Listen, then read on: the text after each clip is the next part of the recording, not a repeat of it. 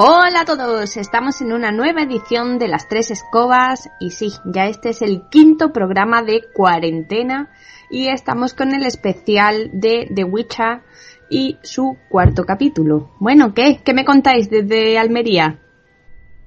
Oh, pues la verdad es que aguantando, pasando los días y anoche por fin salí a tirar la basura, que eso hoy en día es toda una aventura. que tienes que, que vestir, prepararlo todo, salir para afuera. Bueno, se mm. viste si quiere, si no, no, ¿eh? Hombre, no voy a bajar en pijama, ¿no? si quieres te viste, si no, no. bueno, pues en pijama no quería bajar, así que me puse un chándal. Cogí mi basura, bajé por el ascensor tocando lo menos posible y nada más que me crucé con un vecino que venía de trabajar y cada uno por una punta. Bueno, yo también tuve odisea para tirar la basura. Fue un poco extraño. Venían dos personas con perros, cada uno por un lado, yo iba a pasar por el medio, uno se cruzó a la carretera y el otro a la otra acera. Digo, bueno, vale, pues dejamos el margen de 10 metros entre cada uno. no sé, esto de las que... social es un poco extraño. Y luego a lavarse las manos bien hasta los codos. Eso es. Y poco más, porque la verdad es que poco más. Y esta mañana pues ha sido tranquila, recogiendo en casa, haciendo de comer y poco, poca cosa más. Sí, la verdad es que sí. Hablando con la familia, felicitando el Día de los Padres, que hoy es el Día del Padre. Y bueno, y... y a los José, y a la Josefa. José y Josefa, claro. Pues sí. Yo hoy he ido de aventura, he hecho de Dora la exploradora, me he ido al Mercadona al supermercado. Sí, sí, sí. Ha sido todo, toda una experiencia. Y bueno, pues nada, he hecho la compra de las cosas que me faltaban, que así me urgían más y demás, para no tener que ir hasta dentro de mucho tiempo. y bueno, en el trayecto pues la aventura ha sido que me ha parado la policía. preguntándome hacia dónde iba y nada, pues he tenido que enseñar mi ticket de la compra diciendo que venía del súper. Así que ha sido toda una experiencia que en 10 años de carné ha sido la primera vez que me ha parado la policía. bueno, por lo menos no te han parado para ponerte una denuncia, porque a lo mejor es lo que te merecías. Sí, hombre, que me voy a merecer. Yo iba por mi compra. Bueno, ¿y qué tal ha sido la experiencia dentro del supermercado? Pues un poco extraña, pues porque hay personas mayores que son un poco kamikazes y que van ahí con los bastones, no respetan la distancia de seguridad, mira que todo es por ellos más que nada. ¿Y qué equipamiento has llevado? ¿Has llevado mascarilla, guantes? ¿Cómo has ido? No, mascarilla no he llevado porque no tengo, básicamente. he llevado guantes de late normales, de los de usar y tirar. Y, y nada, eh, el carrito de la compra te ponen en el... Antes de subir en el ascensor, bueno, en el caso mío es que yo he aparcado en el garaje de abajo, entonces tenía que subir por el ascensor eh, te ponen como unas toallitas, que eso mm, yo no sabía qué era, digo, ¿esto qué es? Y he visto un cartelito y nada, para que limpien la barra del, del carrito, mm. aunque ellos lo desinfectan, pero mm, para que tú le des una pasada. Pues y, eso. Antes no teníamos nosotros aquí, nunca hemos tenido toallitas. Pues ahora sí. a lo mejor por vídeo de YouTube y eso en Estados Unidos, si, si tienen por costumbre tenerlo en las puertas de los supermercados, el mm. tema de las toallitas. Lo mismo vamos a cambiar nuestra pues rutina. Sí. No creo que lleguemos a eso, pero bueno. Comida había, de todo. y bueno, lo que más escaseaba eran productos de limpieza, eh, cosas más gourmet, digamos eh, por ejemplo, los están con los tipos de mayonesa, ketchup, eh, natas, esas cosas, la verdad que no había apenas. Había productos de primera necesidad, lo que más, conserva, eh, productos frescos, carne, verdura, eh, pescado, todo eso estaba repleto. Y nada, pues eso. Pues nada, yo esperaré a ver si me llega un paquete que estoy esperando de Amazon y como tengo que ir a recogerlo a la gasolinera al Amazon Locker, pues ya aprovecharé la excursión y para hacer la, aventura. Qué remedio. Pues sí. En fin, pues nada, entonces hemos tenido todos unos días, un día tranquilo y no, no hemos tenido tampoco nada así fuera de lo corriente, ¿verdad? No. Lo único que sigue el mal tiempo y no podemos salir a la terraza. Eso es lo que peor estoy Lo tienes clavado, ¿eh? Está ahí, Sí, jolín. porque tú sabes, Rocío, que a mí me gusta siempre salir por la mañana un ratito, al menos una hora, entre que termino de arreglar cosas de casa y hago la comida o hacemos la comida entre los dos. Y me gusta siempre salir, yo qué sé, pues te pintas las uñas en la terraza, te pones, sí, ríete, pero Yo no bueno, me es un poco de, de no sé, de, de tomar un poco el solecito, me pongo a leer un poco o revisar las redes sociales. Eh, no sé, yo qué sé, a mí me, me da un poco de libertad, ves un poco también, no sé, mm, ver El tampoco veo, eh, veo el mar, estoy, pues no sé, en conexión un poco más con la naturaleza, no aquí encerrada, eh, entre que está nublado, eh, un viento de morirme y que es que ni el gato quiere salir a la terraza, con eso te lo digo todo, que esta mañana le hemos abierto la puerta y yo, venga, vamos Manolo, venga, vamos a salir a la terraza. Y el pobre ahí pegado al cristal y nada, no quería salir. Digo, Sí, ya- como ya- diciendo, sal tú, ¿no? Que yo me que quedo. No, salgo volando. Pero bueno, eh, esa ha sido un poco... Bueno. Esa es mi fru- frustración que tengo yo ahí dentro.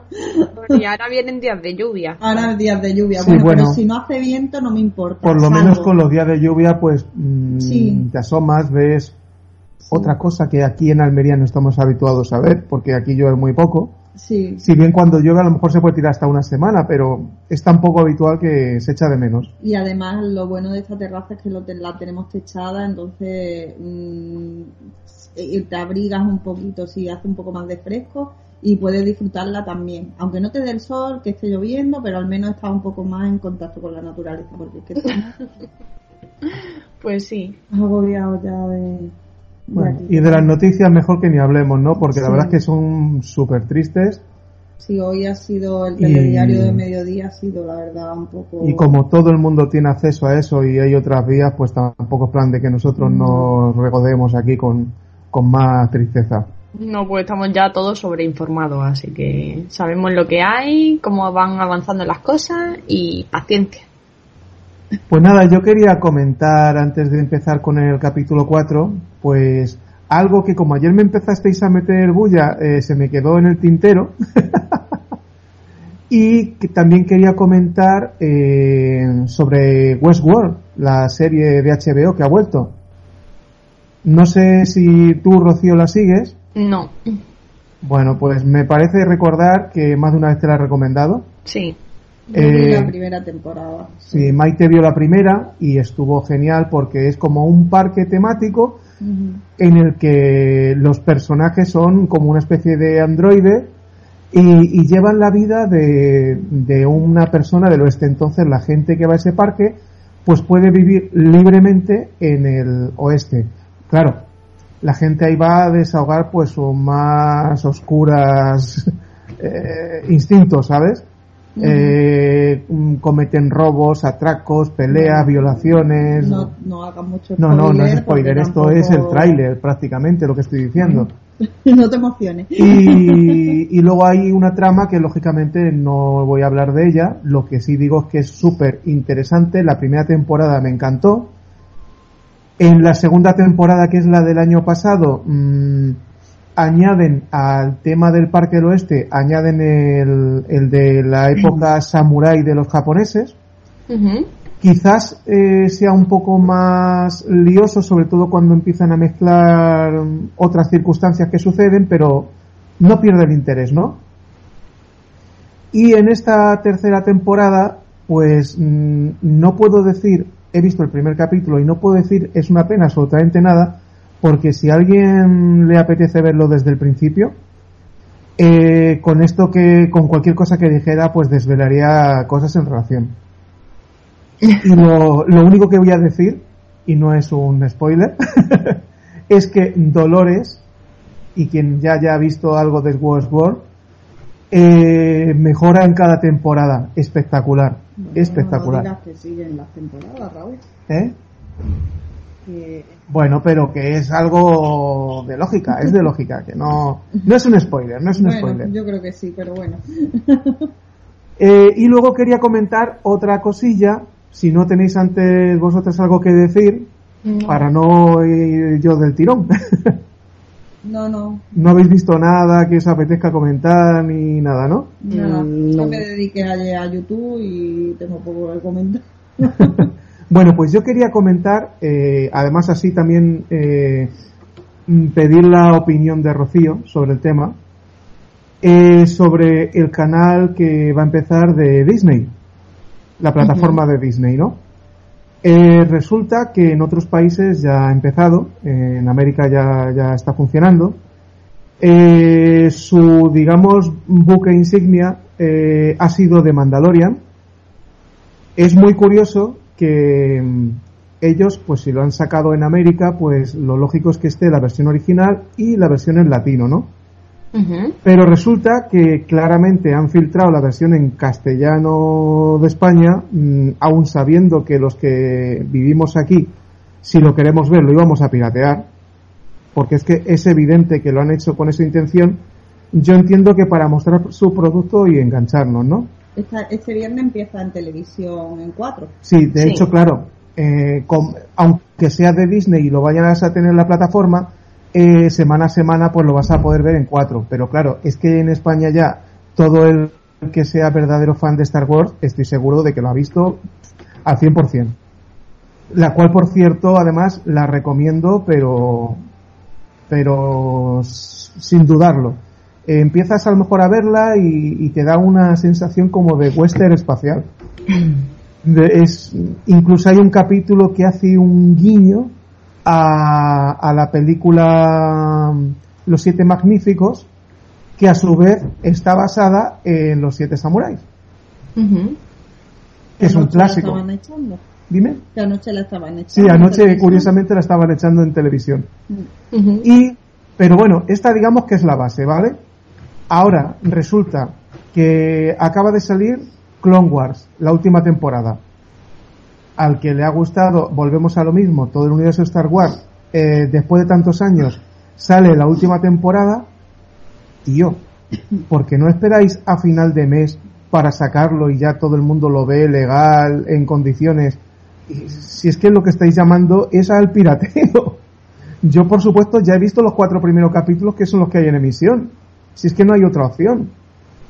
Pero, pero la plataforma de Disney ya ha salido en España, ¿Cuándo ha salido? ¿no? Mm, creo que sale, mm, creo que sal, está a punto de salir. Aún no ha salido. Yo creo que ya ha salido. Mira, ahora mientras hablamos lo voy a comprobar. Pero aún así, aunque haya salido ya, que era en marzo cuando iba a salir, estoy hablando de que estamos eh, en el cuarto capítulo, a punto de salir el quinto, El 23 de marzo. pues entonces sale dentro de cuatro días. Y ya tenemos los capítulos en español de España, o sea que Mm, Vale, pero no sé si, eh, o sea, la serie han hecho a lo mejor algún... Ya se puede ver algo y no todo, pero lo mismo se puede ver algo. no, no, no. me refiero a, a- a que a lo mejor hayan hecho un acuerdo con alguna cadena privada, tipo Movistar Plus o No, cualquiera no. alguna de estas.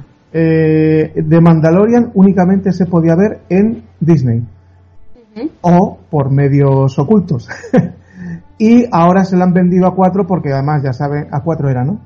Sí, creo que Sí, sí. porque ahora saben que en España prácticamente todo aficionado la, ha visto. Que yo te digo una cosa, que a mí si siguen con esta programación y con estas series, es igual que tenemos HBO, tienes Netflix y tenemos Amazon, pues ya, si es que...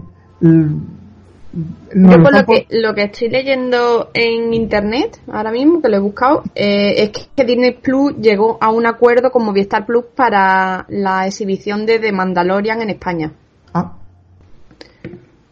Por eso es por lo Pues que fíjate que otros podcasts a los que sigo que son fans bastante seguidores de, de Star Wars eh, también han tenido que verlo mediante torrent descarga de torrent Sí, sí, sí, sí. No sé, pues, eh, veo que muchos clientes de Movistar Plus han tenido acceso a series de Disney Plus porque no iba a estar eh, en abierto o en simultáneo en, los distintos países en los que ha salido. Entonces han hecho como hizo Netflix en su inicio, como hizo HBO también. Aprovechado otras plataformas para promocionar su propia plataforma también. Yo de esta forma lo que pienso con esto es que a lo mejor están buscando eh, promocionar con, con, estos productos que se puede decir que son insignia de la marca para que la gente se pique y se enganche y entre porque y la verdad es que eh, conmigo por lo menos lo han conseguido porque la producción de Mandalorian especialmente es espectacular. Eh, Clone Wars eh, ha mejorado mucho porque claro, con la tecnología actual que tenemos pues es mucho más eh, viable seguir una serie de animación en 3D con buena calidad. Y se nota, se nota. Se nota una barbaridad. Ya te digo que he visto hasta el cuarto capítulo y, y me está gustando bastante y sobre todo cuando vas viendo a los viejos personajes que ya se habían perdido hace un montón de años. Y nada más, yo ya no tengo nada más. Esa era mi, mi comentario sobre Mandalorian y, Clone Wars. Muy bien. Pues nada, vamos a darle caña al capítulo, ¿no? Pues vamos a darle caña al capítulo. Pues nada, empieza tú misma, ya que os he tenido un rato aquí dando guerra. El caso es que este capítulo no abre Mm, cosa contraria a la anterior, que ya os decía yo que los principios me costaban, pero en este no, no me ha pasado. Y es que nos abre con la última imagen o la última secuencia de, mm, del capítulo anterior y es a Siri entrando en el bosque, ya la vemos en el interior del mismo y bueno, la vemos que sigue bajo su mm, sonambulismo eh, dirigirse hacia un foco de luz y vemos cómo de repente parece que despierta, ¿no? De, ese estado. Y bueno, eh, la vemos mirar de un lado hacia otro y se escuchan como unas voces, eh, la luz esa que ve ella al fondo del bosque que como que la está llamando, que la trae y aparecen unas amazonas, ¿no? Se puede decir. Sí, sí. Es verdad. Bueno, dime, dime. Sí, sí, que yo también había pensado en eso, lo que al no tener caballo digo, no, no, no voy a poner Amazonas porque... Yo he puesto, mm, en mi resumen he puesto Herrera, ¿no? Más bien. Sí, una sí, una guerrera. Sí, además... Del bosque. Guerreras del bosque. Pero vaya que no, no me... A ver, no me refería a Amazonas de montar caballo, sino a Amazonas del Amazonas. vale, de India. Ah, una tribu, una tribu, ¿no? Sí, ¿Eh? tribu amazónica, sí. Vale, eso ya es otra cosa. es que también me ha recordado mucho a, bueno, a Crepúsculo, ¿no? La secuencia esta donde van a, a buscar los vampiros del Amazonas y demás. A mí me recuerda a Avatar, pero bueno. También, sí, bueno, porque son películas que, que se basan en, tri bueno, que cogen esencias de, de la tribu y demás. Y bueno, la vemos ahí que está, ella está hablándole, pero ellas hablan en otro idioma. No sé yo muy bien cómo se están entendiendo. Pero bueno, eh... ella se la ve un poco ansiosa porque empieza a buscar al elfo, a Devo. A Dara. ¿Eh? Dara. Dara, perdón. Y yo los nombres. Entonces eh, se le ve que está llamándolo y, y ella y ellas como que le hablan en otro idioma, no las entienden mucho hasta que aparece, digamos, como la jefecilla de la tribu, ¿no? Sí. Y la reina del bosque y le explica pues dónde está, ¿no? Le dice que es el bosque de Broquilón, ¿no? Sí. Y, y nada, y, ahí se queda la cosa, ¿no? Sí, y ya pasamos a la siguiente escena y vemos a, a un hombre en una especie de taberna, muy asustado, muy grandote, la verdad que...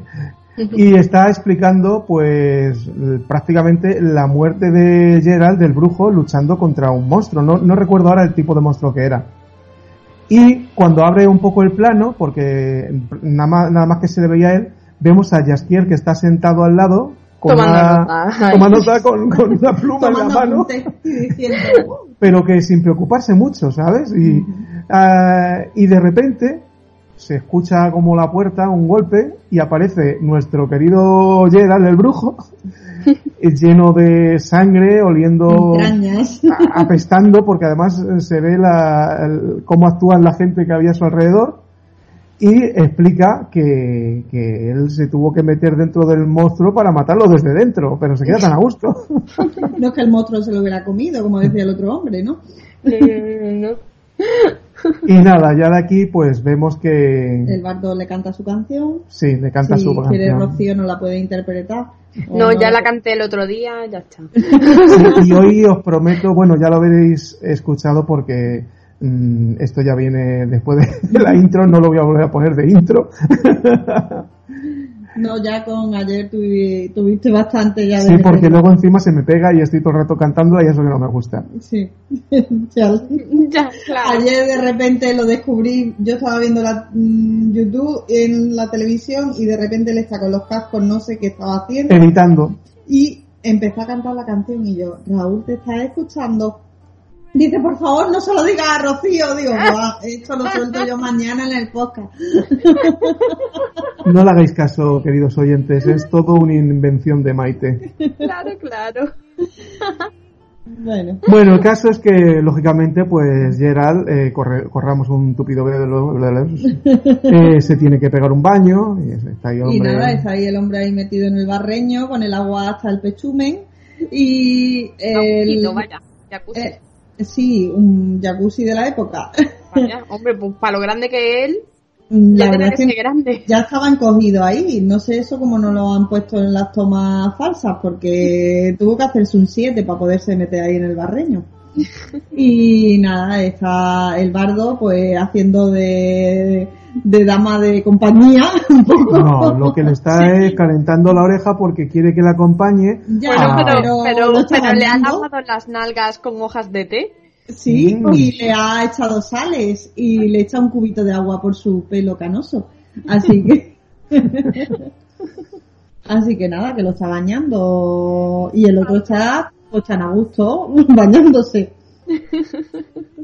Y bueno, pues le- lo que le está un poco, lo que decía Raúl, comiéndole la oreja para que le ayudara a ir a una cena por la noche, en la cual tiene una posición un poco comprometida, ya que se ve mm, o se intuye de que eh, ha metido la patita, ¿no? Un poco. No, ha metido otra cosa. Bueno, sí. Eh, la Esto- salchicha en una cama real, ¿no? Como dice Gerald. Eso es. Eso es lo que ha metido. Pues sí, lo vemos ahí un poco comprometido, como diciendo, "Mm, creo que hay unos cuantos maridos, padres, hijos. Bueno, pero yo creo quiere- que presume más de lo que luego realmente es, porque mm, continúa tú con la llegada a la corte, Rocío. Bueno, pues nada, mm, viste, bueno, lo primero es que antes de terminar esta escena, eh, Gerald va a salir del barreño y pide sus ropajes, pero le dice que no los tiene, que los ha mandado a lavar porque apestan. Entonces, digamos que le ha ofrecido otro tipo de ropa.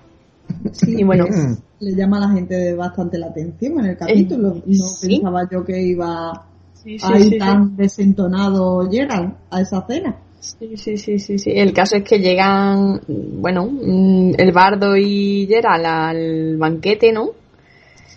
Y lo vemos un poco apurado al bardo, diciéndole que por favor que no hable, que se haga el mudo, que pase desapercibido, que solamente se encargue de vigilar que a él no le pase nada. Claro, pero que todo el mundo se da cuenta de que, Pero es que por puertas en el lobo blanco, ¿no? Como lo llaman. Nada más, nada más abrirse la puerta empiezan, ¡ah, no sé qué! Eh, Gerald, tal. Y Ahí como, ¡ah, colega, tío! Sí, como que lo cono- era más conocido que, que nadie allí.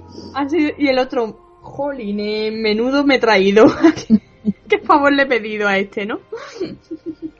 Sí, vemos que, que Jaskier pues tiene hasta celos, Sí, sí, se le ve un poco. porque él ahí. es el bardo, es, él es el que iba a ser el famoso, el que iba a amenizar el banquete, y resulta que, que es por la simple Todo el presencia, protagonismo. exactamente, por so- solo por su simple presencia. Eh, lo que no hemos dicho es que el banquete realmente es para buscarle un novio a la princesa. Eso es. El baile, el baile es para la búsqueda del pretendiente. Del El caso es que sí. De choca, pavera, de pavera. Babeta. choca mucho que vemos la, la mesa real, ¿no? Están todos sentados eh, a la princesa, pero no vemos el rey o reina en, en ella. Y a mí mm, me ha chocado, pues, que no, ya os digo que yo hay muchos detalles que los pasé por alto. Eh, cuando están ahí, eh, Gerald hablando con este hombre que lo conoce tanto, que es un viejo amigo suyo y demás, eh, el le- hechicero real. Ah, Miss Togward, ¿no? No lo sé, yo el nombre no me lo sé. Algo parecido. Mm. Y el caso es que, bueno, le está preguntando que cuál es el, el pretendiente más eh, acorde para la princesa y demás, y le está comentando pues que es un chico pelirrojo, que es fuerte, que tal, ¿no? Y vemos ahí mm, esa escena en la que la princesa está en tensión todo el rato, está como mm, retraída, como nerviosa, inquieta. Sí. Y no sé justo ahora mismo, mm, es que no me quiero adelantar, no sé exacto lo que pasa en ese momento. Eh, creo que a Albardo lo cogen por banda, ¿no? Sí, Sí. Albardo lo coge un señor que está allí en la cena y le pide que se baje los pantalones para verle su culo peludo porque dice que la otra noche vio salir a alguien de, De de su de su dormitorio mujer, ¿no? de su mujer, sí con su apariencia, pero que la cara no le vio, pero el culo lleno de granos sí se lo vio. Entonces le está ahí en eso cuando de repente llega, llega Gerard y le, le corta el rollo, le dice que una bestia le dio en sus partes y que el pobrecito, pues, ¿qué le vamos a hacer? Y entonces el hombre este mayor, pues le pide disculpas, perdona, perdona. Y le da una moneda. Enuco, Enuco, sí. Y, Eunuco. el nenuco y le da una monedita y, y le pide un poco perdón como diciendo, jo, pues ya he metido yo la pata, pero bueno. Sí, y el sí, otro, la verdad que el, eh, este, ¿cómo se llama? ¿El Eh, bardo? El bardo, sí. mm, no le hace mucha gracia de que Gerald diga eso, se queda un poco como diciendo, joder, ahora mi hombría la has dejado tú tirar por A el la suelo". altura del betún. Sí, pero bueno. Pero cuando el otro le da algo en- eh, para compadecerse de él, ya cambia de opinión. Claro, eh, la peseta es la, pes- eh, la peseta o el euro. Sí, sí, sí. Sí. Pues en eso, en ese mismo momento en el que está hablando Gerard, eh, llega la reina, entra eufórica como de batalla, ¿no? Lo que no sabemos contra quién está luchando, pero bueno. Pues lo ella- dice, ella lo dice. Sí. Viene de unos pueblos del sur que se estaban rebelando. Ah, pues ahí no he caído yo. Llega en plan guerrero No con su cuenta. armadura Sí. ensangrentada. Sí. Ahí es donde a mí me choca un salto temporal, obviamente. Esto es un salto temporal, hacia atrás. Yo el Sí, salto- claro, claro. Claro. Es total, porque ella en el capítulo anterior había muerto. Evidentemente. Bueno, en el anterior no, perdón, en el, En el segundo primero. capítulo. En el segundo o el primero. Sí. Creo que en el segundo. Bueno, sí, lo mismo dan. sí, lo El segundo, el segundo. el Y segundo lo que ella entra es pidiendo alcohol, música, venga, que empiece la fiesta. Sí, sí, sí. y empieza a hablar con su hija diciéndole de que de que tiene preparado un pretendiente para ella ella se queja diciendo de que no los quiere que no quiere Claro. que ella quiere buscarse como alguien a quien ame y la reina le contesta que después de casada pues que tendrá quien quiera que, se- que ella tampoco se casó por amor Claro. y aquí es donde realmente mm, te das cuenta de que quién es su hija lo primero. La conocemos porque habíamos oído hablar de ella, pero no le poníamos no cara. le Claro, cara, porque en el capítulo anterior eh, la hija... Estaba muerta. Exactamente. Claro, entonces ahí está el salto temporal real que nos podemos Eso. dar cuenta. Eh, aquí juegan mucho con, con el tiempo y hasta que ya has visto unos cuantos capítulos no lo asimilas y, y te tienes que fijar muy bien. Por eso hay, hay ocasiones en las que te puede resultar un poco lioso. Pero una vez que ya, y sobre todo ahora esta vez que lo estamos analizando, la verdad es que a mí, a mí por lo menos me está quedando bastante claro. Sí, sí, Pero mucho porque más, estamos más, fácil. pendientes, no estamos solo disfrutando de la serie y de los argumentos, estamos eh, analizando y entonces dices, ah, claro, entonces cuándo. Bueno, pues de ahí ya saltamos a Ciri otra vez, Sí. eh, que va por el bosque y, y está con estas señoras del bosque, las amazonas, como dice Rocío. y está el elfo tirado en el suelo, ¿no? Está sufriendo porque algo... Tiene una flecha. Una La flecha flecha clavada. del hombro, sí, es verdad, de la flecha del capítulo anterior. Ahora caigo yo. ¿ves? Sí, pues sí, no sí. me había dado... Sabía que estaba en el suelo, pero no sabía era el porqué, es verdad, el del capítulo anterior. Y le comentan y entra en escena el tema del agua de broquilón. Que, que se Tiene supone poderes curativos, ¿no? Sí, que tiene Entre que otras cosas. puede sanar, reduce el suf- le puede reducir el sufrimiento y que y pueden y puede olvidar el pasado. Así que nada, eh, se lo comentan y bueno, y, y nada, y le dan la enseñanza esa del agua, pues que todo el que entra en el agua, en el bosque tiene que probar ese agua y que si la bebe, pues si traen malas intenciones morirán y si son Sí. puros, pues vivirán. Bueno, eh, de hecho nos lo demuestran eh, cuando le arrancan la flecha a Dara y le, cu- le curan la herida vertiendo agua de broquilón sobre, sobre ella. Y, pero cuando le dice la reina del bosque a mm, Paveta, ah, perdón, a Ciri, eh, que tendrá que beber el agua de broquilón, No le hace mucha gracia. mm, se lo dice dici- como diciendo, mm, esto es para averiguar tu realidad, que no nos estés engañando y si no eres una persona pura vas a morir. Claro. Y la llama Fiona, pero es el- que es el nombre que ha dado Ciri cuando ha dicho, se lo pre- preguntaron, eh, con mucho rintintín, porque efectivamente esta mujer sospecha que, que, ella ni se llama Fiona ni es quien dice ser. Bueno, creo que te has adelantado un poquito. No, no, no, es que eso es lo que sucede en ese momento. Bueno. Eh, seguidamente vamos con Gerard, ¿no, Rocío? Sí. Y que hay ahí una peleilla, ¿no? Pues sí, es verdad que vemos a Gerald sentado a la mano derecha de la reina. Ella pide que se siente ahí. Y en todo momento le está diciendo mm, qué precio tienes, eh, quiero tu servicio, eh, quizá aquí haya algún enfrentamiento y quiero que luches por mí. Y él en todo momento le está diciendo que no, que él no tiene precio, que él ha venido aquí a disfrutar y a vigilar al bardo que no le pase nada. También lo hace ser juez de una pelea entre cortesanos por una manticoria, manticoras, o cómo se llama? Mantícora. Mantícora, que Sí. le están preguntando que cuántos aguijones tiene, y bueno, y hay un poco que Gerald pues se está riendo de ellos. También hay ahí una escena Sí. un poco... A ver, es mm, la vacilada de los niños ricos, vamos a decir, de, de los pretendientes. Uno quiere vacilar que ha matado una mantícora y dice que tiene un aguijón. El otro dice que, que eso no puede ser porque ha matado una y, y creo recordar que dice que tiene dos. Y entonces Calante le pregunta al brujo, a Gerald, dice, tú que habrás matado alguna y que conoces estos monstruos, ¿qué tienes que decir? Y dice que los dos mienten.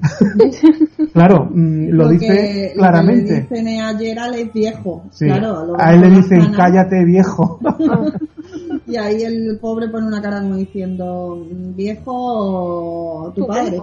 Pero claro, eh, como él lo que está cometiendo, aunque sea verdad, es una falta de respeto a dos personas de la realeza de otros países, al final, eh, digamos que recula un poco en su comentario y dice, bueno, lo mismo es que ellos mataron a otro tipo de mantícora que era de una subespecie. Madre mía. Y nada, volvemos a, otra vez al bosque.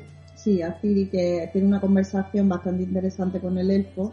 Sí. Yo la tengo aquí apuntada, no sé si... Tampoco es cuestión de que digamos todo con Ya, pero y es señales. que, es que esta conversación es importante porque él le pregunta que por qué la llama Fiona. Eh, Porque no la llama por su nombre real, Claro. claro.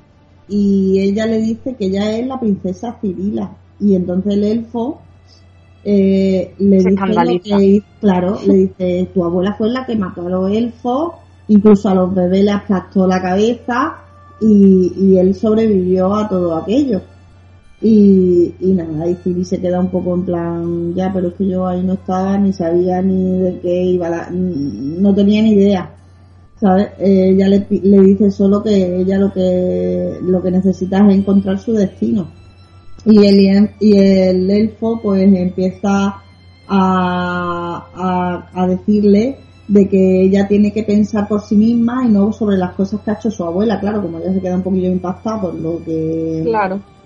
por lo que la abuela ha hecho, pero bueno, que ya está, que, que esa es la conversación, que yo creo que también es relevante porque realmente el elfo no sabía quién era la niña, realmente. Y es la primera persona que sabe quién es después de, de la huida de ella. Claro, también ella le dice de que a él le habían dicho cuando ella escapó de, del palacio de que no dijera mm, quién era y que por eso ella se, se da a conocer como Fiona. Bueno, Raúl. Y volvemos a Gerald. Volvemos. Y ahí lo tenemos ahora sentado al lado de, de la reina. Ahora este es el momento en que ya por fin se sientan. Y, pero vemos que tienen ahí una conversación Sí, pero yo y Paveta la- no pierde, no pierde hilo de lo que está hablando Gerald con, con la reina. Yo veo a la reina un poco tonteando con Gerald, no sé Sí, sí, sí, sí, sí, sí. Incluso le llega a decir en un momento, vete conmigo a la mesa mientras me cambio. No, vente Sí, y sí, siéntate mientras conmigo mientras me cambio. Entonces, Sí. claro, es un poco una insinuación. Pienso yo, no sé. La veo un poco como tonteando con, con. Sí, bueno. hombre, es la reina, está acostumbrada a tener quien, qui- a quien quiera. Además es una reina soltera.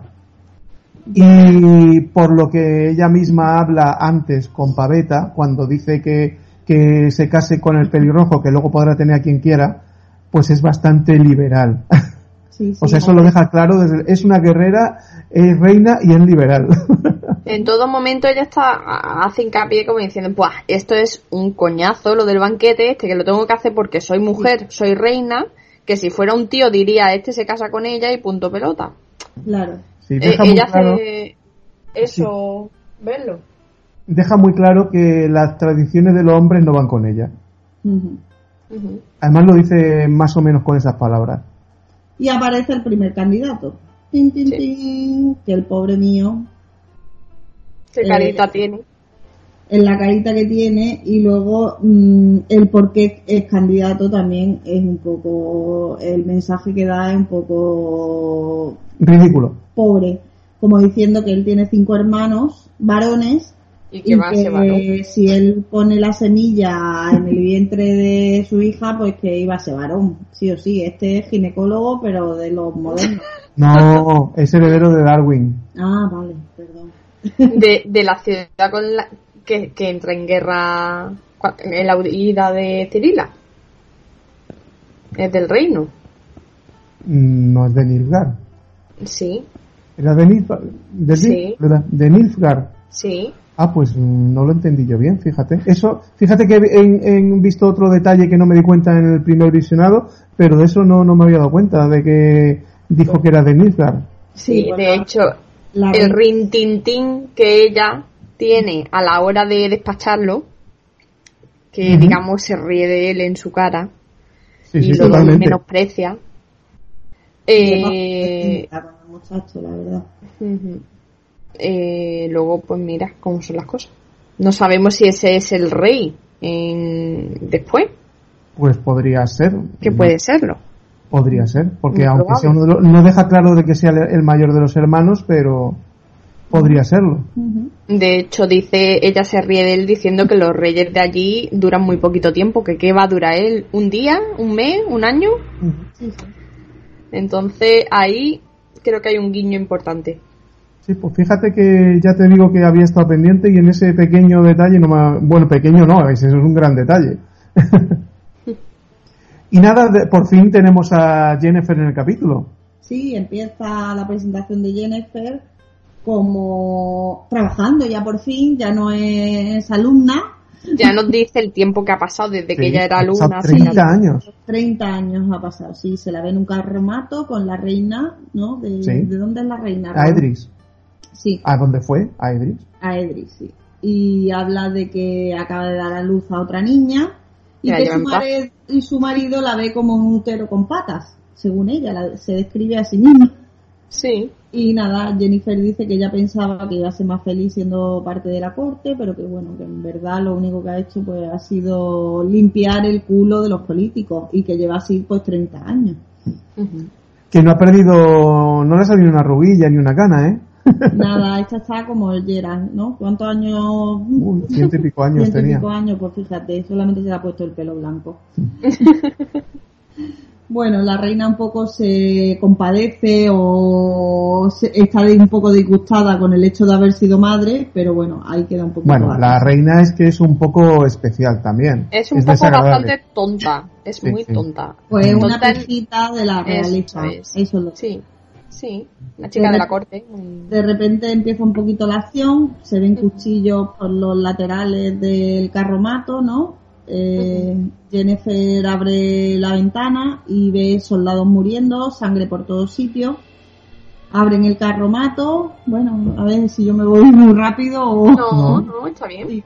Pues abre el carromato y al salir pues se encuentra todo el mundo de todos los, los guardias de la, de, que iban La escolta. la escolta que iba escoltando el carromato, pues se lo encuentran eh, muertos por el suelo, destripados, los caballos. Sí, solo queda uno. Solamente queda un muchacho y encima tiene una cara de, oh, de caca que no puede con ella, ¿sabes? Y, bueno, fin- ve- sí, vemos que aparece detrás un hombre, un tanto extraño porque vemos solamente sus ojos, que están Sí. pintados, tiene pintado como unos triángulos alrededor. Y bueno, una cara de poco amigo. y bueno, vemos a Jennifer mm, decirle a la reina y al soldadito que salgan corriendo. Y, y el bicho que lleva al lado. Eso es, y ya se abre el plano y vemos que lleva como una especie de araña con pinzas de... No No sé, dice el nombre del monstruo, ¿verdad? mm, creo No. que no. Y bueno, mm, eh, Jennifer la vemos que abre un portal y saltan a, a otro lugar, eh, en este caso en un desierto. Eh, la vemos ahí recuperar un poco el aliento, habla con la reina y cuando se gira ve otra vez a este tipo con, con el, con la mascotita. y bueno, Jennifer entre que intenta paralizarlo a él y abrir el portal, pues le urge eh, a, a decirle que, que, que- que se- dirijan hacia el portal que ella está abriendo. Los otros corriendo ahí como unos posesos y saltan a otro sitio que no sé, parece algo oriental, Sí, me da la es una, como una construcción ori- oriental, como un castillo Sí, antiguo. Bueno, en- cuando están en el desierto, este- Sí. esta duna, eh, ahí matan al, Al soldado, es al verdad. soldado, Sí, sí. ya se queda sola. Lo que a mí me hace mucha gracia cuando ella abre el primer portal es la forma en la que anda Jennifer con las manos así hacia adelante, sacando como uñas, que Sí. parecen las muñecas de famosa. No, lo que es que está manteniendo el portal Ya, abierto. pero la ves corriendo con el vestido, mm, no sé, no la veo cómoda. Hombre, cómoda no está. claro. no tiene que ser, la verdad.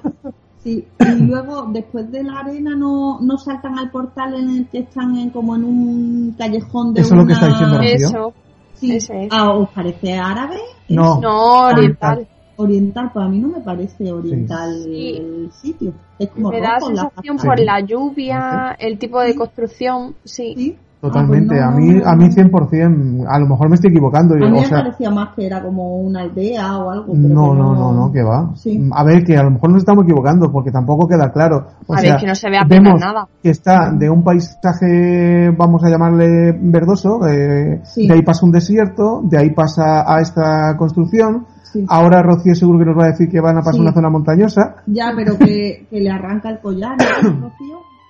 Mm, el collar se lo arranca ahí y luego Bien. pasan a la montaña y, y la otra se empieza a quitar el vestido, a quitarse los pendientes. Sí, porque dice que lleva algo que le puede Eso es. rastrear, ¿no? El- Sí, la- un objeto que le está haciendo que, que le siga a este tío. Ah, bueno, y que este, es que, que este hombre la está, si- está siguiendo a la reina porque quiere deshacerse de ella y le han pagado para ello. Sí. Que ese detalle es importante. O sea, da a entender que el rey es el que está detrás de todo, porque no es capaz de darle un heredero varón. En uno de los primeros saltos y, y ella, la reina, enseguida se da cuenta de que es por ese motivo. Claro. La reina llega incluso a vomitar del estado de nervio en el que se encuentra, le dice que es una mierda de bruja, ¿no? Una inútil. Sí, Y, y bueno, le echa. Le, El caso es que ahí, en ese momento, sale mm, Jennifer, eh, la mira con cara de mm, vete a tomar por saco. Hacía otra Y- cosa. Coge y abre un portal y vemos que pasa Jennifer. Y ella. No, no, Espérate, No. espérate. no, no, te estás adelantando. No, no, no me he adelantado. ¿Qué está pasando? Parece que va a pasar Jennifer, pero no pasa Jennifer. El caso. No sé, hay una escena que parece que va a saltar el portal, como diciendo, ahí te va a quedar, pero como que se lo piensa mejor. Sí, A ver, es que llega, después de que, de que salgan del desierto, llegan a la zona montañosa. Y ahora ahí es cuando ya eh, está claro. eh, sabemos que la magia eh, agota a, los magos.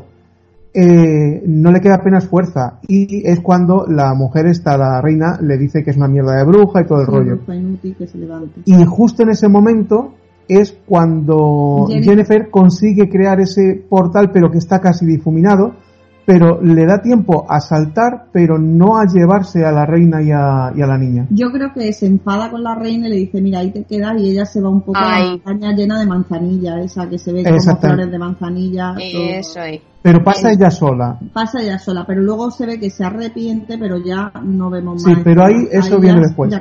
Ahora ya volvemos al banquete, ¿no, Rocío? Sí. Sí.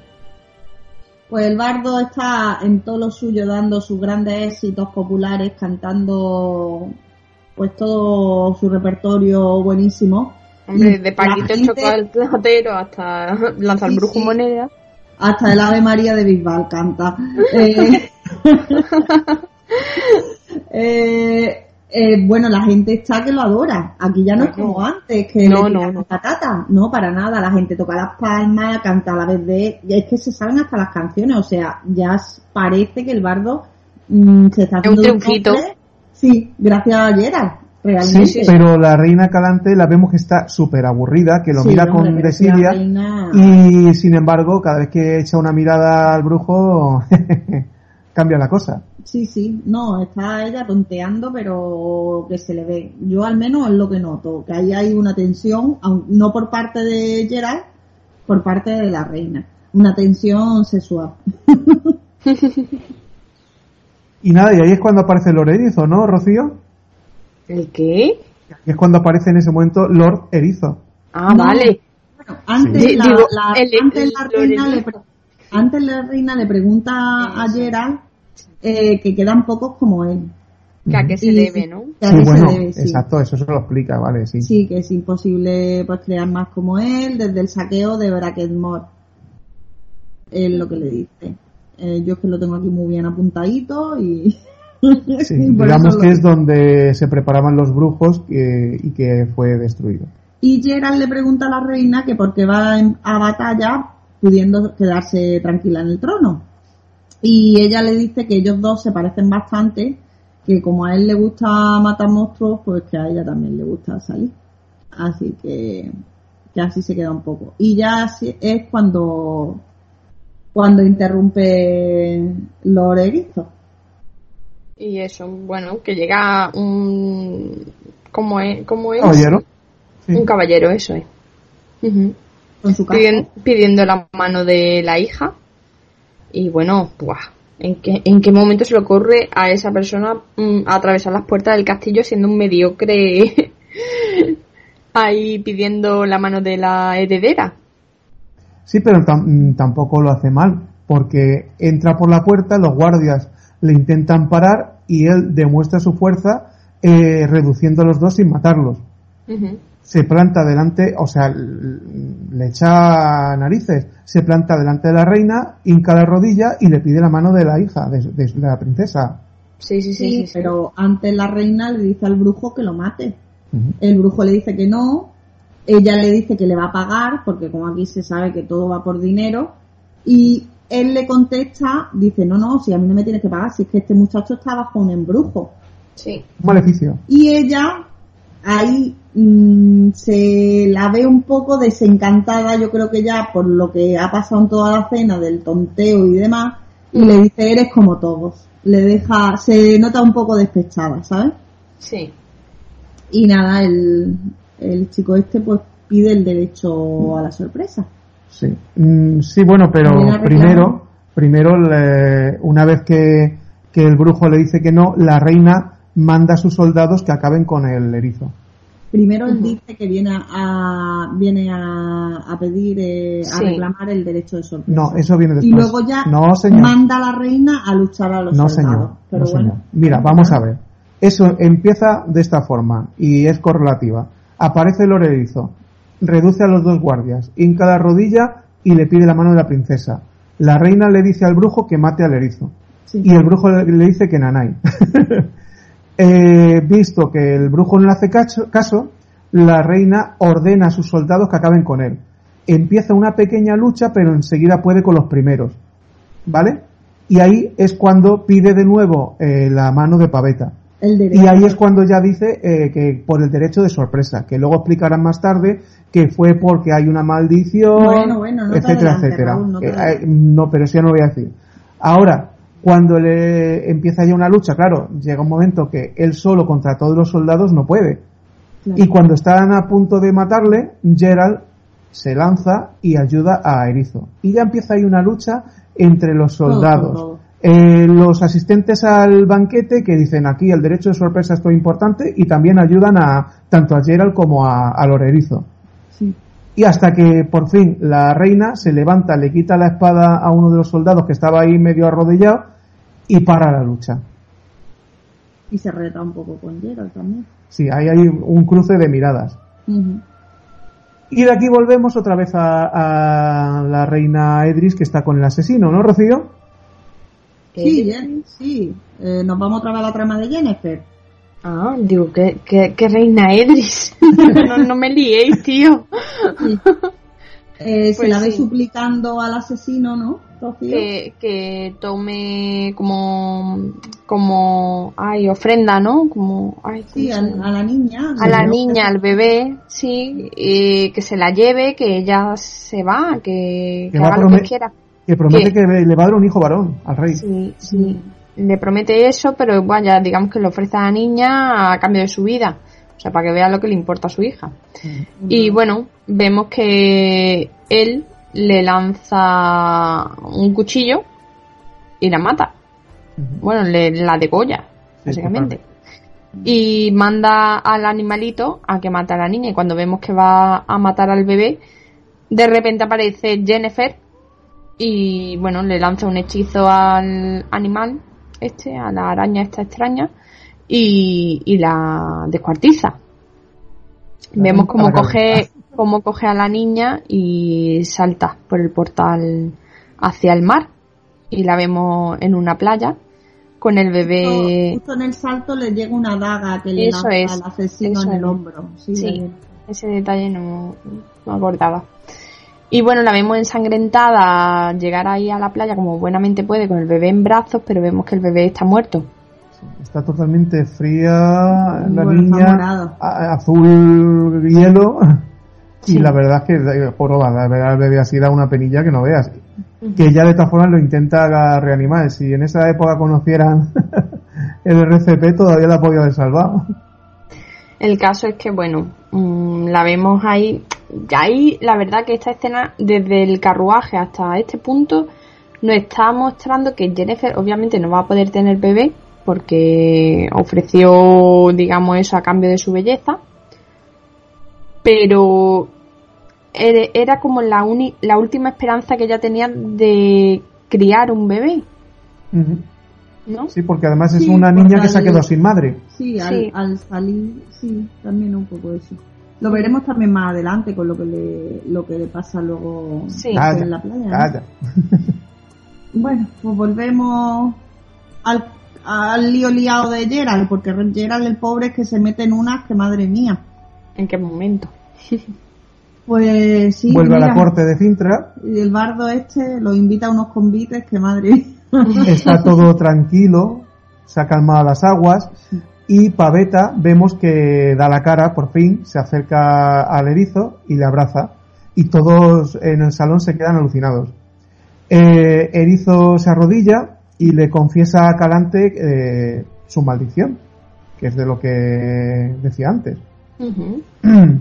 Y que y todo esto está basado que luego lo van a explicar un poquito más en el en esa especie de ley que es el derecho de sorpresa que hay en esta, en esta zona, ¿no? Ahí también tienen una conversación Gerald y la reina en la cual le dice que ella sabía que este muchacho iba a aparecer. O sea, que sabía lo del tema del, del, del derecho que tenía este Claro. muchacho. ¿Cómo no lo vas a saber si, si es parte del derecho de sorpresa? Claro. Que, que tenía con el, con el marido de- que murió de la reina Calante. Sí. Y ahí aparece también en escena el rey, el padre del pelirrojo. El... ¿No? Sí. sí, Sí. sí. Que eh, en la primera vez que vi la serie no me di cuenta que es el mismo que luego es en el capítulo 2 el abuelo de Sí. Porque aquí todavía no están juntos, pero a raíz de todo esto, y ya que no se van a unir sus reinos con los dos hijos, pues qué mejor que se unan los dos padres, pero esto va a salir dentro de un momento. El caso es que parece que, que con la confesión o la petición de Erizo, parece que Calante cede, que lo va a aceptar. Se acerca a él y cuando todo parece que va tan bien, le coge la daga propia de Erizo y está a punto de clavarse en el cuchillo. Sí. Y justo en ese momento Paveta pega un grito y toda la sala entera empieza como con un pequeño tornado, todos contra las paredes, ellos en el mismo centro, se van un poco las luces, empiezan a flotar en el aire. Aquello es eh, muy mágico. y llega un momento en el que, bueno, vemos tanto al hechicero real como al brujo tomándose una poción que intentan acceder al interior y no son capaces de la gran cantidad de poder mágico que hay y que ha eh, sobrevenido de Paveta. Gerald al tomar la poción es cuando los para. No, no, no, no. Él lo intenta. No, no, sí, sí. No lo consigue. Eh, eh, de hecho, se le ve cómo vuelve a estamparse contra la pared. Pero es la, la misma situación la que hace ya que, que se vengan abajo cuando se dan, están dándose el abrazo.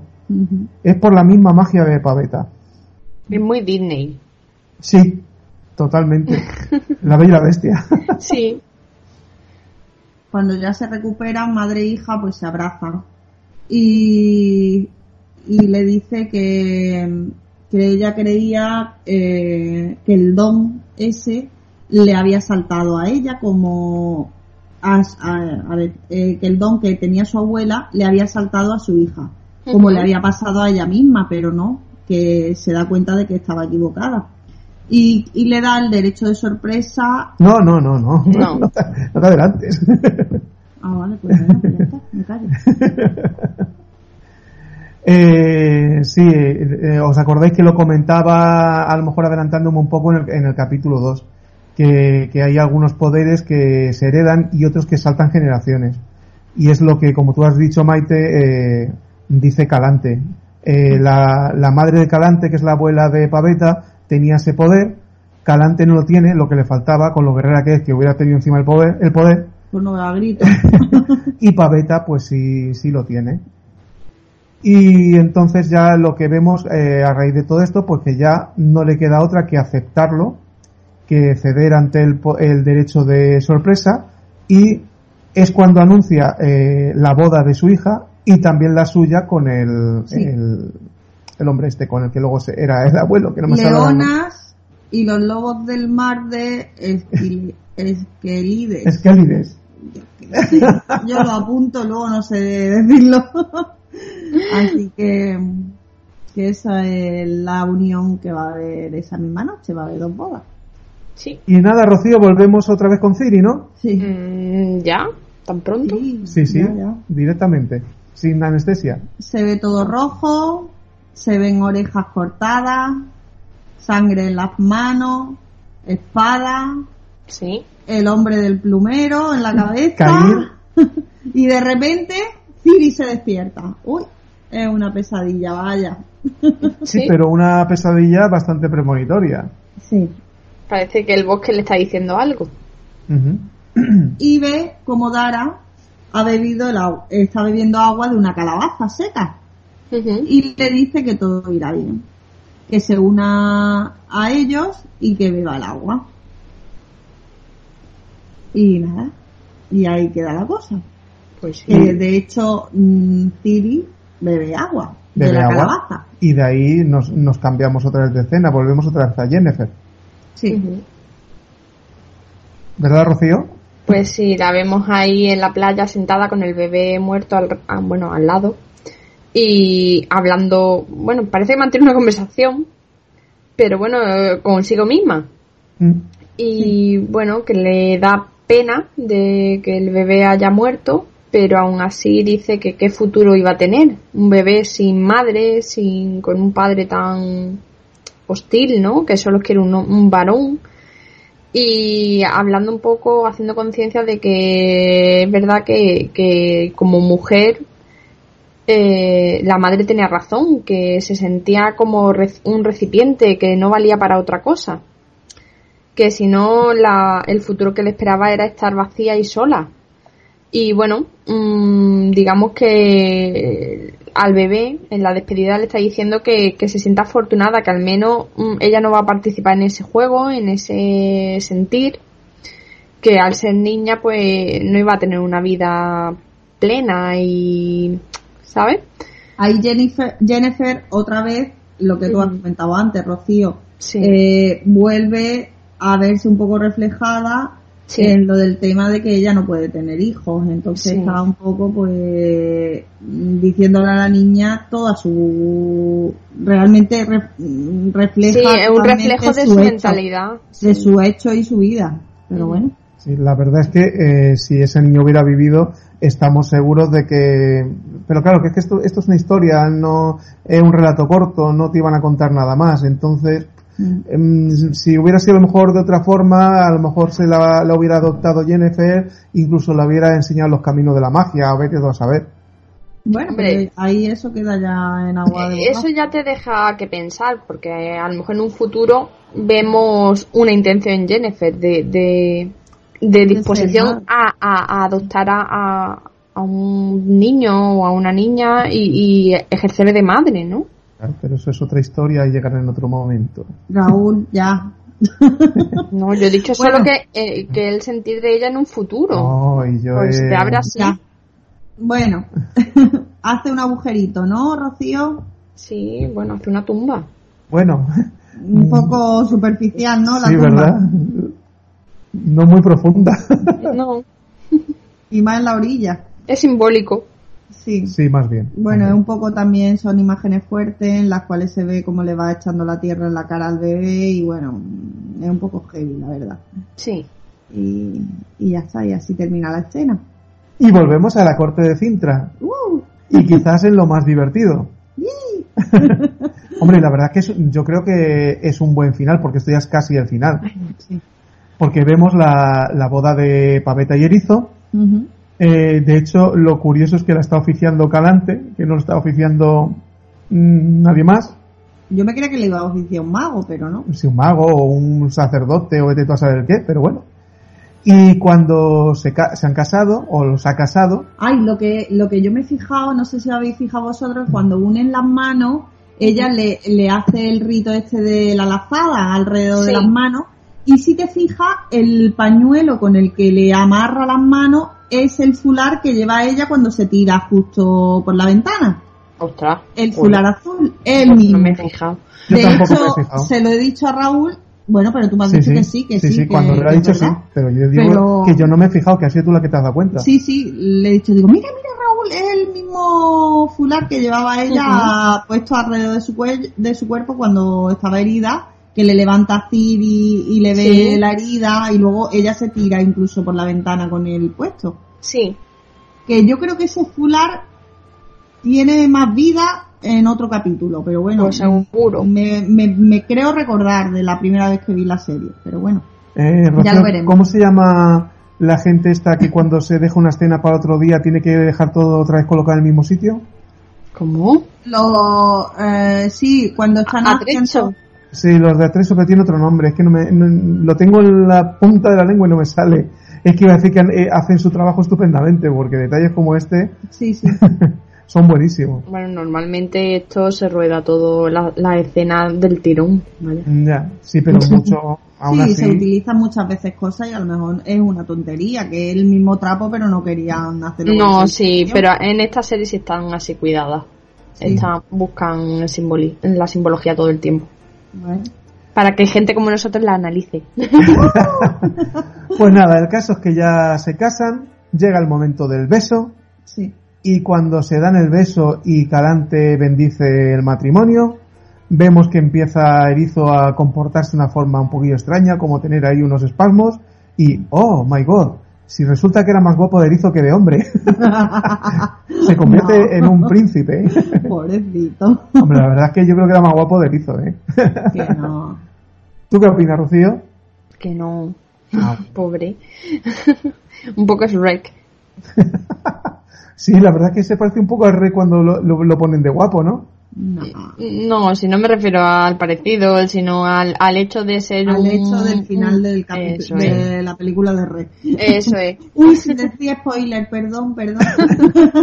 Bueno, el caso es que, que ya con todo esto, digamos que es solucionado, y dando por supuesto que se van a casar la reina Calante con el otro rey, mm, se deja un poco de lado ya la escena esta, y vemos que Erizo quiere pagarle a, a Geralt Eh, por... Perdona, Raúl, que te interrumpa. Antes hay un- una cosita graciosa, es que el trovador dice, uy, esta será inspiración para mi mejor canción. Ah, su balada, sí. Sí.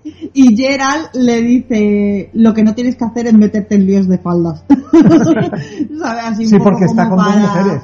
Claro, es que mm, mientras está pasando todo esto, eh, se la ve al lado de una moza así. A dos, dos mozas. Dos mozas bien despachadas de su encanto. Y, y el Gerald le dice, no te metas más en lío. Y bueno, y ahí hay un toque un poco de humor que para, Sí. para suavizar la escena. Pues el caso es que empieza, digamos que a abandonar la sala Geralt, y es cuando Erizo, es que no me acuerdo el nombre real de este hombre, de, de- de Erizo, que lo dicen en un solo momento, no me acuerdo ahora.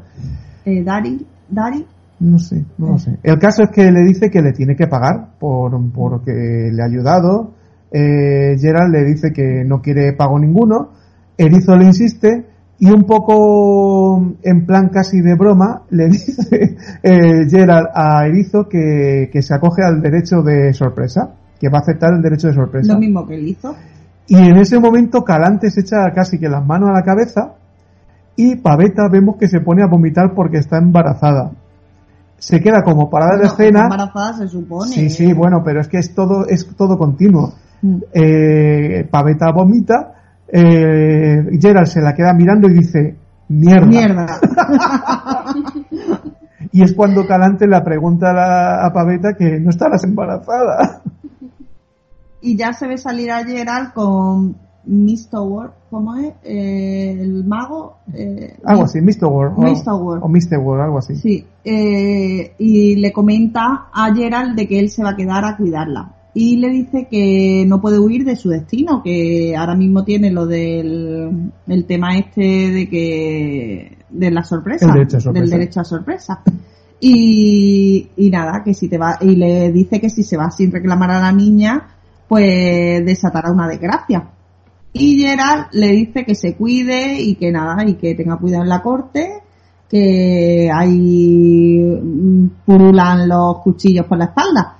Así que nada, el otro le dice que, a ver, lo que viene a, a ser es que ni Gerald no puede faltar a la promesa que ha hecho.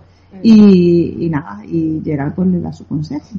Sí, pero el caso es que más o menos nos da a entender que a su manera Gerald también se ha despreocupado un poco y, tal vez sea el causante de la desgracia de Cintra. Bueno, Eh, eso por un lado. El O por otro lado, es que- la, la burla, perdona Rocío, eh, la burla también mm, que hicieron, que yo no, fíjate que yo no me había dado cuenta, Rocío, de que era el príncipe de Nilgar. O sea, se ha juntado ahí un poco todo, ¿no? Sí. Hay una cosa que quería de, eh, bueno, mm, remarcar, ¿no? Y sobre lo del... Eh, joder, se me ha ido. lo del derecho de... Sorpresa. de ¿Cómo? sorpresa. Sorpresa, De de sorpresa. Eso es. Eh, digamos que mm, hay una frase que lo resume y que lo explica bien porque es verdad que es una cosa que, que se queda un poco ahí mm, entre medias y Gerald, bueno, lo explica diciéndonos como que es aquello que ya tienes pero que no sabes, Exactamente. que eso no lo hemos dicho.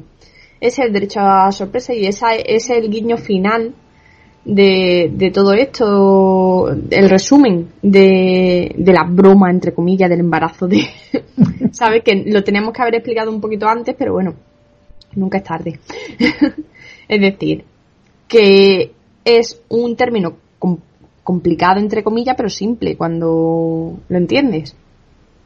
Claro, sí, es una buena cosecha, es un es cualquier cosa que tú ya tienes, pero que no sabes que lo tienes. O un animal que ha nacido y... Y cuando llegas a tu casa te dicen, mira que ha parido la burra, pues Pues ya ala, está. pues ya está, eh, la burra patillera.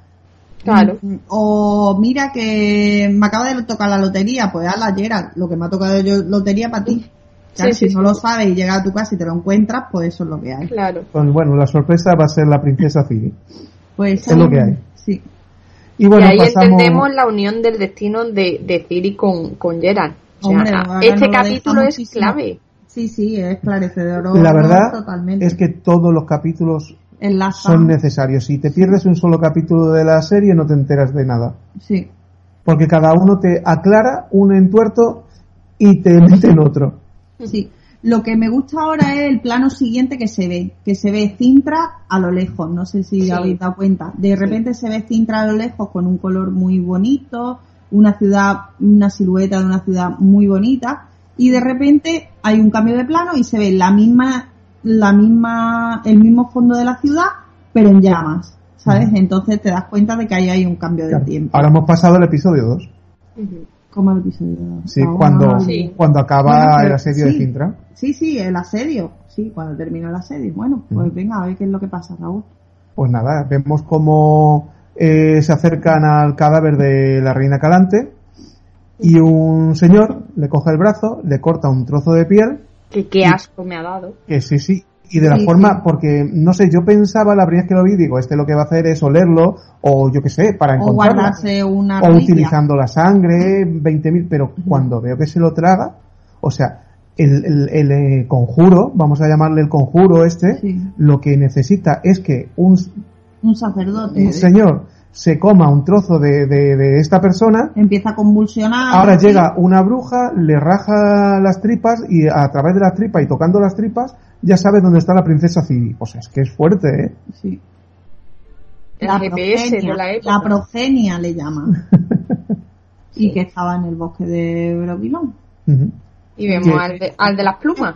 La que toca las tripas es la compañera de Jennifer en el en su escuela. ¿Ves? O sea, Eso yo no me había dado cuenta. Sí, pues esa es la compañera. La rubia, ¿no? No, la No. morenita, la, la morenita. Ah, la. Lo rizado. Sí, Sí, sí, perdón. pues eh, es ella.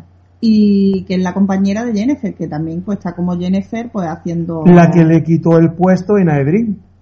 Esa es, la que bailaba con el rey, que ella le... Que encima tiene que, Sí, hay sí, celos ahí hay entre ellas. pique. Bueno, ya se verá también más adelante. Y el de plumero, eh, Cae, caer. pues caí, está ahí y dice que va a enviar, bueno, él y otro militar están ahí a caballo y cuando le dicen de que la niña está en el bosque de Broquilón, dice pues allí vamos a mandar 10.000 hombres. Aunque Pero- no sabe muy bien cómo va a entrar. Claro, Sí, y Cair bosque. dice que no, que esa que no, es la que no manera. hace falta, que no es la manera. Él sabe que esa no es la manera. Y Bueno. nada, volvemos al bosque. Ah, sí, ya para terminar, sí. volvemos al bosque y vemos que, que Ciri eh, antes no había bebido el agua de Broquilón. Era agua de calabaza. Era el agua de calabaza. ahora es cuando la reina de Broquilón, que tengo por ahí el nombre pero no me acuerdo ahora, eh, abre mm, un árbol La corteza, y empieza a verter el verdadero agua de Broquilón, que se lo bebe Ciri, y aparece en un desierto de noche, escucha una voz y vemos una especie de árbol luminoso. sí, pero se escuchan campanas. Sí, Yo no sé si las campanas esas tendrán algo que ver con el padre. No, las campanas Porque son como el de, padre de- Con lo de las campanas. Con lo de las campanas que no sonaron, ¿sabes? No sé. Entonces no sé yo, porque yo lo, Pero cuando escucho campanas, campanas, son- Ah, pero es que a las otras tampoco se escuchan, Ya. Raúl, porque cuando él se convierte en humano, no, No se llegan escuchan las campanas. Las campanas. Sí. y se ve el árbol. Y, y ya termina el Y le capítulo. pregunta, Sí. ¿qué eres niña? Como diciendo, es muy rara la pregunta por- porque ¿qué eres niña? Está diciendo niña dentro de qué eres. O sea, mm, no sé si me explico. No. Mm, no. Si yo te pregunto qué eres, no te digo niña, porque yo contestaría, soy una niña, ¿o no? No, no tiene por qué, porque niña aquí eh, se lo dice a lo mejor como un adjetivo, no como un sustantivo, yo qué sé. Bueno, no sé, Yo creo que no- una creo que no- creo- Que no eres niña heredera de Cintra. Heredera de Cintra, con poderes mágicos hereda- heredados La de que mi abuela. grita. Pero ella que sabe si la ha heredado o no la ha heredado. Bueno, pues si si ya ella no sabía ni siquiera de que podía gritar.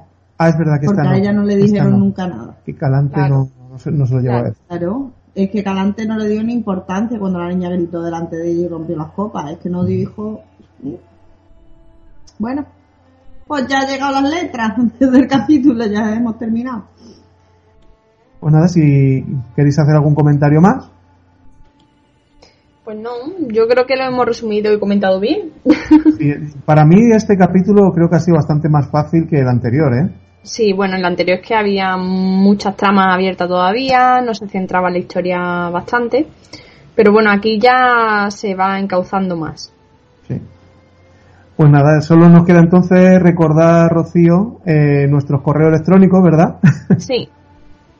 Eh, a ver si os animáis, nos mandáis un mensajito, eh, le dais me gusta, todas esas cositas, que podamos interactuar un poquito con vosotros, ¿no, Rocío? Pues sí, porque van a pasar los podcasts y cuando queráis decirnos algo, pues ya lo habremos grabado. Y tanto de la serie como otras cosas que se os ocurran y nuestra cuarentena. Eso, eso, que nos contéis un poquito cómo os va. Venga, Rocío, nuestras redes sociales y nuestros correos. Bueno, pues podéis seguirnos en Facebook, en las Tres Escobas Podcast, en Twitter e Instagram en Tres Escobas Pod- Podcast y en los dos emails que tenemos habilitados, que son las Tres Escobas Podcast, arroba gmail y hotmail.com. Y nada, pues ya mañana, si todo sale bien y no hay ningún inconveniente, volveremos con el siguiente capítulo y con alguna cosilla más que se nos vaya ocurriendo y que vayamos viendo de la cuarentena y las noticias del coronavirus. Muy bien, pues nos vemos en el siguiente.